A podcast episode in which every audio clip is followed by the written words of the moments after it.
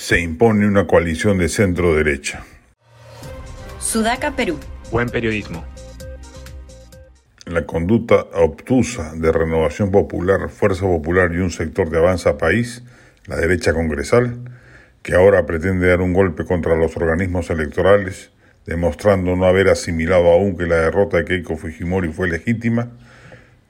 corrobora la hipótesis de que es necesaria una gran colisión de agrupaciones de centro derecha liberal que le haga frente a las huestes supervivientes de la izquierda, que ha demostrado a pesar de todo no haber fallecido luego del desastroso paso de Castillo por el poder, pero que a la vez mantenga distancia de la ultraderecha conservadora, autoritaria y mercantilista, que no puede tener sitio en esa gran coalición, o si lo hace, debe ser subordinada y en ningún caso protagónica. Solo se le convocaría por sus votos, no por sus ideas o planteamientos claramente discordantes del sentir ciudadano. Están surgiendo varios nombres y partidos. A punto de inscribirse están Libertad Popular de Rafael Belaúnde y Pedro Gateriano, Roberto Quiabra con Unidad y Paz, Jorge Nieto con el Partido del Buen, Gobierno. Se espera que hagan lo propio Fernando Sillones y Carlos Anderson,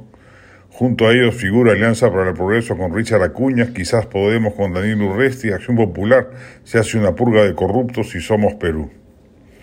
Se necesita un gobierno con mayoría parlamentaria, eso solo lo va a lograr un gran frente de varias agrupaciones que sea capaz, por ende, de garantizar la mínima gobernabilidad de la que hemos carecido desde el 2016 y ello le facilite emprender las reformas necesarias que han sido postergadas por la ineficacia y corrupción del periodo denominado de transición democrática, los gobiernos post-Fujimori.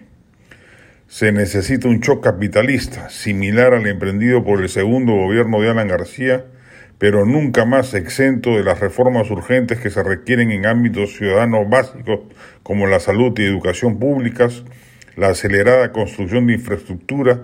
las reformas políticas y electorales que hacen tanta falta, la conversión del fallido proceso de regionalización en uno que efectivamente destierre el nocivo centralismo, pero no lo reemplace por un corrompido sistema como el que actualmente tenemos, etc. Se juega mucho el 2024.